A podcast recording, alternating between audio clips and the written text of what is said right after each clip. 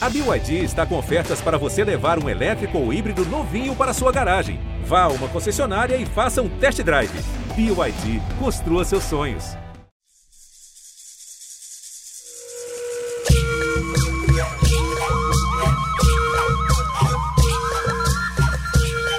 Olá, seja muito bem-vindo, seja muito bem-vindas. O Anorim Tô Chacriabá, o Anorim Tô Psedi, eu sou Célia Chacriabá, do povo Chacriabá, lá do Cerrado das Minas Gerais. Você acaba de chegar no quinto episódio do Papo de Parente, um original Globoplay. O nosso encontro é para tirar dúvida sobre a cultura dos povos originários do Brasil. E se você está chegando agora, depois busca os nossos episódios anteriores. O Papo de Parente é uma caixinha de pergunta que cria interação, sempre recebendo convidado, respondendo todas as perguntas sobre vários temas, são várias curiosidades. Quem será que vai passar por aqui hoje? A minha pergunta diz respeito aos nomes. Oi, Célia. Estou muito feliz de poder participar aqui desse programa tão legal, Papo de Parente. Oi, Célia. Aqui é o Reinaldo Giannichini. Tô feliz de estar aqui no Papo de Parente. Ah, eu tô muito ansiosa para conversar com vocês sobre o tema de hoje. Nesse episódio, a gente vai falar sobre um momento importante das nossas vidas para nós povos indígenas, que são os ritos de passagem, as festas, o símbolo, os nomes, as pinturas corporais e que tem a ver com os rituais indígenas. Esse ritual é realizado há milhares de anos por praticamente todos os povos indígenas, mas cada um realiza do seu jeito. Os Guajajaras fazem sempre assim, uma festa com muita dança, muita música para esperar as novas moças da aldeia. E como nós não fazemos festa nem ritual sozinho, mas é lógico que eu vou chamar nosso parente Tucumã Pataxó. Ele sempre traz dicas importantes dos sabores, dos saberes, dos povos originários. No quadro Receitas da Terra. Daqui a pouco eu vou chamar. Em Tucumã Pataxó. Oi Celinha, é um prazer enorme estar aqui com você novamente. E hoje, no Receita da Terra, vocês vão estar aprendendo a fazer uma hidratação capilar. Daqui a pouco ele chega para trazer para nós novas receitas também. E você aí que está ouvindo aí, escutando, eu queria aproveitar para perguntar: o que você está achando do nosso podcast da Globoplay? Me conta, mas vai lá no meu Instagram, celia.chacriabá, manda suas dúvidas na caixinha de pergunta. Falando nisso, sem perder tempo, vamos embora para a nossa primeira pergunta de hoje? Nossa primeira pergunta é sobre a nossa identidade, o nosso nome, o primeiro símbolo de quem a gente é. Deixa eu chamar nossa amiga, parceira Renata Lopretti, jornalista, apresentadora do podcast O Assunto, que você também encontra aqui na Globoplay. Seja muito bem-vinda, Renata. Olha, como alguém que faz, ouve e gosta muito de podcast, eu sempre fico feliz quando tem um novo na praça. Feliz e muito curiosa porque eu sei que os podcasts são uma tremenda forma de comunicação, porque eles cabem na vida das pessoas, porque eles são uma fonte de aprendizado e de arejamento das ideias mesmo. Então, eu sempre fico feliz, por princípio, diante da novidade. Que dirá diante de uma novidade como o Papo de Parente, que tem tudo para ser um podcast amplificador e diversificador de vozes. Então, eu quero aqui deixar os meus votos de vida longa e muito sucesso a esse projeto e a Célia Chacriabá, que com certeza vai conduzi-lo muito bem. Quero dizer que estou torcendo por vocês e que estarei na escuta. A minha pergunta diz respeito aos nomes. Eu sempre tive muita curiosidade sobre os nomes das pessoas de onde eles vêm, por que elas se chamam como se chamam. Então, eu gostaria de saber como são escolhidos os nomes indígenas, tanto no povo Chacriabá quanto em outros povos. Os pais escolhem com antecedência, existe uma pesquisa de significado dos nomes, os pais homenageiam antepassados ou outras pessoas? Eu gostaria muito de saber. Muito obrigada, Renata. Me senti abraçadinha aqui na Globoplay com todo entusiasmo. É muito importante sua pergunta porque o nosso nome diz muito quem a gente é e muito do que a gente carrega enquanto povo indígena e enquanto identidade. Mas é importante dizer que no passado, historicamente, foram várias violências históricas cometidas a nós povos indígenas. A exemplo disso, a nomeação dos povos indígenas. Alguns grupos dos povos indígenas no passado foram nomeados por não indígena ou por pessoas que trabalhavam com os povos indígenas.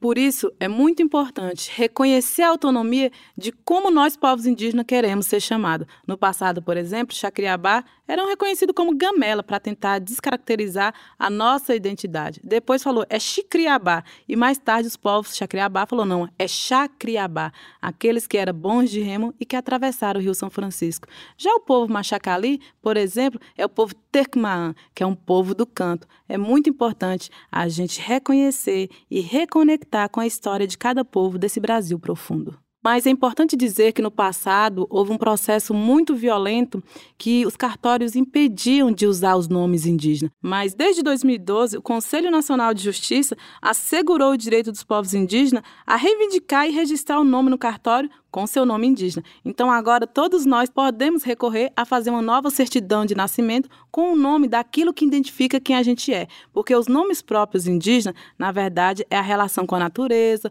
ou com o território, ou a relação com quem a gente é. Por exemplo, eu já recebi vários nomes dos parentes que é do mesmo tronco linguístico do povo Chacriabá, o povo Xerente, o povo Chavante que me nomeou Senhor Sebo, que significa aquela que tem o poder de enxergar através do sonho. Os Machacali já me nomeou Mindaninche, que é flor amarela, minha relação com o cerrado e com as flores de ipê. Nos povos do Alto Xingu, a criança, ela recebe o nome do avô. O avô passa o nome para a criança e escolhe outro nome para ele. Dentro do conjunto de nomes daquele povo, há um estoque de nomes ancestrais. Ou seja, quanto mais a pessoa tiver neto, mais ela vai trocar de nome ao longo da vida. Já pensou? Isso acontece pela crença de que as pessoas estão sempre se transformando e o nome é uma transformação da identidade. Tem um outro grupo lá no Tucano que só pode nomear crianças com o nome de antepassado, que já morreram. Então tem muitos nomes repetidos na aldeia. É muito importante entender essa diversidade.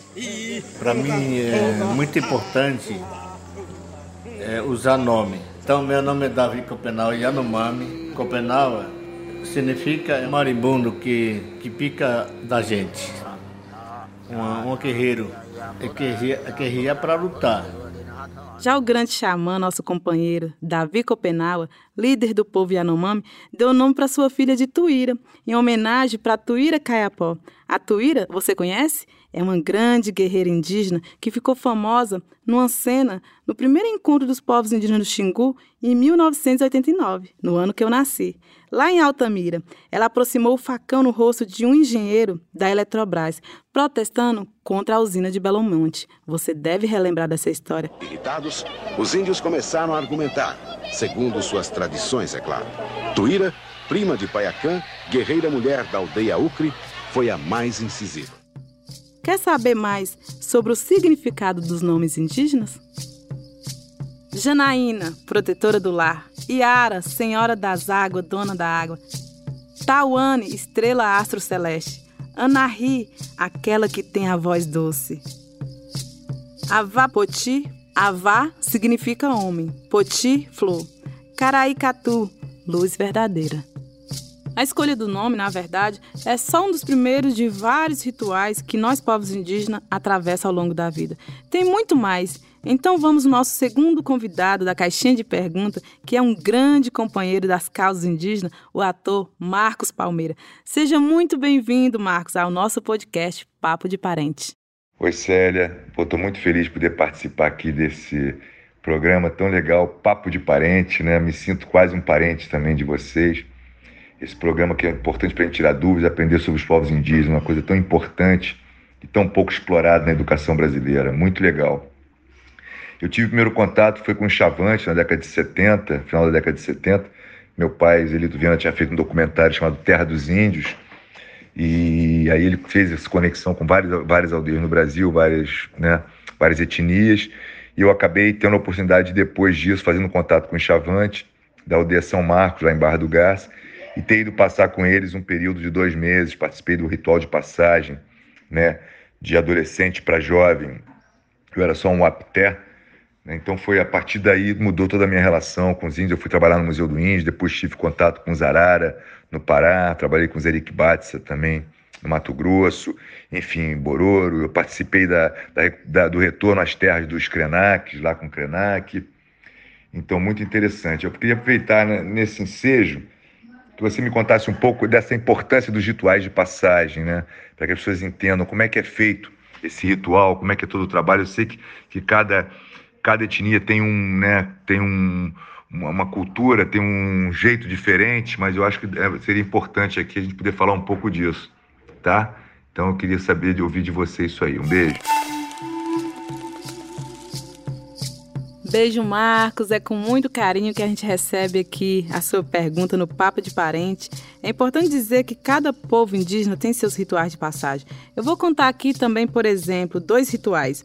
A festa da menina moça do povo Guajajara, que marca a passagem das mulheres Guajajara para a vida adulta. O ritual começa bem cedo. Às 5 horas da manhã, as meninas são pintadas com genipapo e entram numa oca, numa casa feita de jussara, no meio da aldeia. Elas são arrumadas com os cordões, penas de ave, saias longas, com bastante vermelho, que representa os pássaros da mata. Às cinco da tarde, quando elas estão bem bonitas, elas saem da oca e mostram a sua beleza para toda a aldeia. São recebidas pelos mais velhos, com muita música, com muita alegria, com muita festa a noite inteira.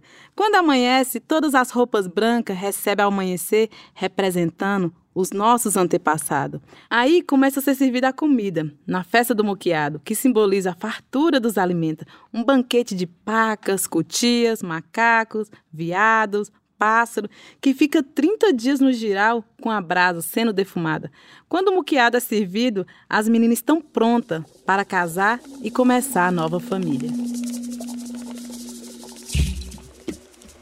O segundo ritual que eu vou contar aqui é do povo chavante. Tem um ritual muito sagrado da passagem da adolescência para a vida adulta. Os parentes entram no lago e grita, que é para evocar as guias espirituais. Eles saem da água para a terra e acontece um ritual de furar a orelha.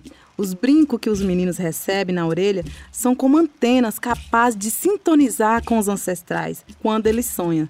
Vou chamar Cristian Ariu, editor do Papo de Parente, que é do povo chavante, para ele contar como foi esse ritual ao furar a orelha. Com você, Cristian, falando desse momento tão sagrado para o povo chavante. Oi, Celinha. Deixa eu contar aqui um pouquinho sobre como foi o meu processo aí de furação de orelha, dessa passagem da vida da infância, né, da juventude para a vida adulta, para as responsabilidades, enfim. É, bom, eu tinha mais ou menos 12 anos de idade, é, isso é uma coisa que, que é bastante comum até mesmo nos povos indígenas, essa é, diferença de, de amadurecimento, né, um pouco mais jovem ali, do que normalmente é na cultura no indígena. Então, aos 12 anos, o, o meu pai, os, as pessoas que me rodeiam, meus tios, né, os meus padrinhos, eles decidiram, né, que estava na hora e essa idade varia muito, ela, ela não é uma idade fixa, não quer dizer que todos os chavantes foram aos 12 anos. É, existe aí uma idade também de maturidade, né, da, do, da percepção, né, dos padrinhos, dos pais, em relação ao menino, se ele realmente está preparado para furar para a furação de orelha, para essa passagem, e a partir daí a gente também é colocado dentro de um grupo geracional, né? esse grupo no qual a gente se identifica é, dentro de uma geração de chavantes, nos quais a gente também acaba sendo distribuído de forma que em um momento a gente também vai ser, é, vai cuidar né, do ritual da furação de orelha de uma outra geração. Então esse processo é muito bonito, com, do ponto de vista chavante também, muito porque meu povo, em essência, ele, ele preza pela resistência, não não só física, né, porque o ritual em si demanda muita, muita força física, mas espiritual, de resiliência, de aguentar, né, os desafios, as dificuldades. Então, muito da essência também dos rituais em geral, não só da furação de orelha, é sobre resistência, é sobre resistir e aguentar as adversidades, né? E aí a furação de orelha, por ser um ritual aí que dura mais de 30 dias, é, em que a gente entra na água num, num período frio do ano e que a gente joga na orelha a, a água para que a gente prepare né, nosso corpo, a nossa alma e tam, também de forma que anestesie, de, de ambas as formas, espiritualmente, fisicamente, para que após esses 30 dias, né, a gente consiga chegar no meio da aldeia e fazer de fato a parte final, né, do ritual, que é a furação de orelha, que é furar a orelha e receber aí a nossa bênção. Então esse aí é meu relato em relação à furação de orelha. Eu deixo aí o convite para vocês escutarem também, continuarem escutando aí e buscarem outros relatos de várias dos vários rituais que existem entre os vários povos indígenas no Brasil. Valeu, Celinha. Deixo essa com você. Falando de festa e rituais, já falamos de comida, de adereço, mas se tem festa, tem pintura. Então vou aproveitar para chamar o nosso terceiro convidado do episódio de hoje, o querido ator Reinaldo Janequim. Seja bem-vindo ao nosso Papo de Parente, porque não existe pintura sem ritual e nem ritual sem pintura. Oi, Célia. Aqui é o Reinaldo Janequini. Estou feliz de estar aqui no Papo de Parente esse programa para a gente poder tirar dúvidas e aprender sobre os povos indígenas. Eu te acompanho nas redes sociais e sempre te vejo com muitos grafismos pintados no seu rosto.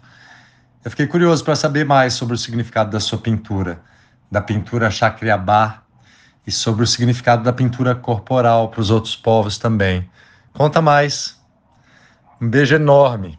Obrigado, Reinaldo. Um grande prazer imenso te receber aqui. É importante dizer que a pintura corporal é nossa primeira vestimenta, é quem reveste o nosso corpo com a nossa identidade, ou seja, veste a mente, veste que reveste e subverte.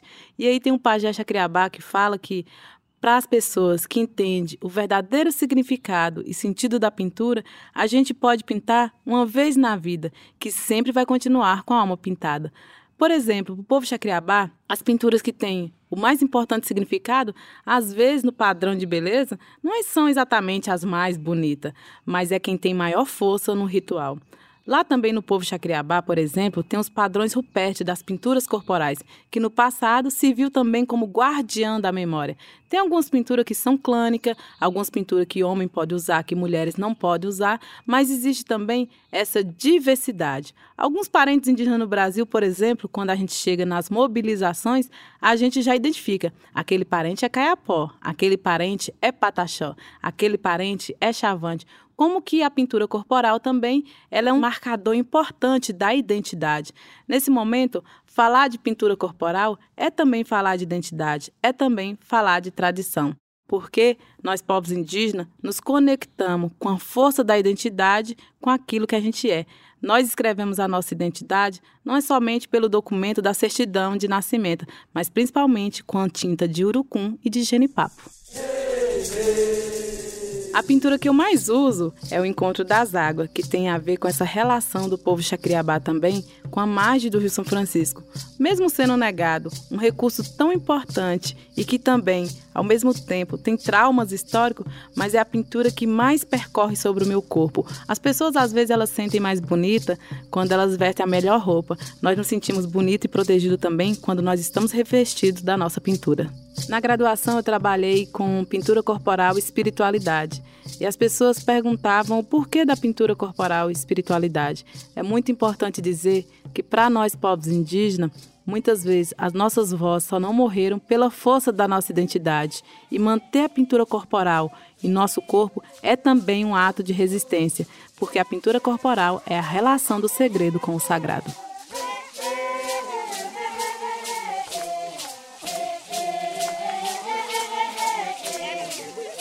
E agora chegou o momento dos sabores e dos saberes. E para você também, agora no Receitas da Terra, falando sobre a culinária dos povos originários do Brasil, nós quer saber, Tucumã, o que, que você está aprontando aí hoje? Fala para nós. Oi, Celinha, é um prazer enorme estar aqui com você novamente. E hoje, no Receita da Terra, um lugar onde você conhece mais sobre a cultura e culinária tradicional indígena, vocês vão estar aprendendo a fazer uma hidratação capilar. Interessante, Tucumã. Eu já ia mesmo te desafiar a ensinar uma receita para ficar mais bonito o nosso ritual, porque potente já é. Eu sempre recebo muitas perguntas no meu Instagram, como que eu cuido do meu cabelo.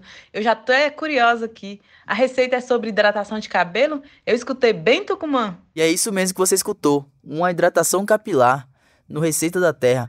Nem toda receita é para alimentar somente o nosso corpo, mas também o nosso cabelo. Ele também precisa de um bom cuidado, né? E essa receita é uma receita natural que você vai ficar surpreendido. E provavelmente vai ter tudo dentro da sua casa, viu? Caderno e caneta na mão. E preste atenção no que você vai precisar, viu? Vocês vão utilizar dois produtos da floresta: o mel dos índios do Xingu e o óleo de pequi do povo que sede. São dois produtos que você pode estar tá comprando na internet também, viu? Então não esqueça de pesquisar. E uma curiosidade: o povo que sede, que vive lá no Parque Indígena do Xingu, utilizam o óleo de pequi para cosmético, hidratação de cabelo e repelente também. Eu aprendi isso no livro Xingu, Histórias dos Produtos da Floresta. Então, bora utilizar duas colheres de cada. Já pegue sua cuia, seu potinho para estar tá misturando tudo.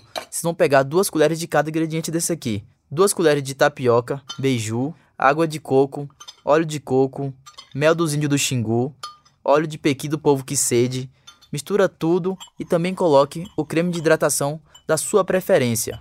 E Tucumã, como que eu passo essa hidratação? Primeiro você vai tomar um banho normal, lavar seu cabelo com shampoo, é, vai enxaguar e depois você vai passar o creme. Deixar ele agir por 30 minutos e depois enxague.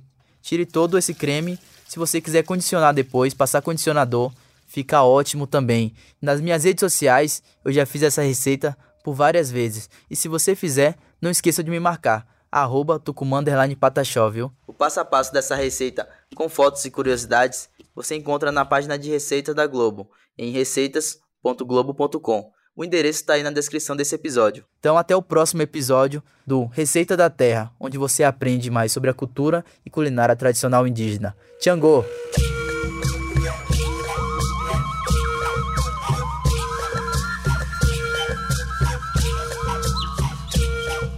Muito obrigado, parente Tucumã. E como você disse, você está ouvindo, pode procurar a receita aí que Tucumã sempre nos ensina para você também fazer em casa.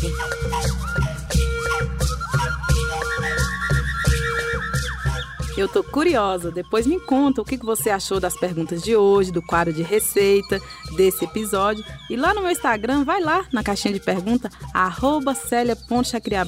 Esse é o Papo de Parente, o primeiro podcast com apresentação indígena na Globoplay. Na próxima semana, eu acho que Tucumã vai adorar o nosso papo, hein? Porque vai ser um episódio inteirinho sobre falar de comida, sabores e saberes da terra. E também sobre os saberes e sabores da natureza. Oi, Célia. Eu adorei saber dessa novidade maravilhosa do Papo de Parente. Eu estou sempre muito interessada em aprender mais sobre a cultura indígena.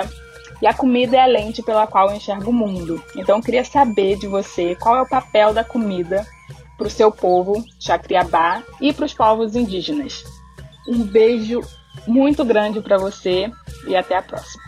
Muito obrigada a você que ouviu até aqui. Fique com a gente no Papo de Parente, porque nós somos o povo que resiste pela força do cantar.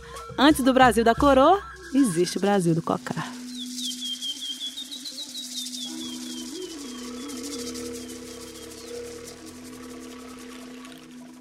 Esse foi o quinto episódio do Papo de Parente, um original Globoplay. O podcast é uma realização da Vende Áudio, com direção criativa e produção de Letícia Leite. Eu sou Christian Ariô, responsável pela edição do programa, junto com Vitor Coroa, que também realizou a mixagem do programa. O roteiro é de Rodrigo Alves, a pesquisa é de Camila Barra, a voz de Célia foi gravada por Pedro Miranda no estúdio Naquele Lugar. Nesse episódio, nós usamos áudios da TV Assembleia do Maranhão, da TV Folha e áudios do povo Guajajara. A trilha sonora original é composta por Dijuena Ticuna. A gente volta na semana que vem. Até lá!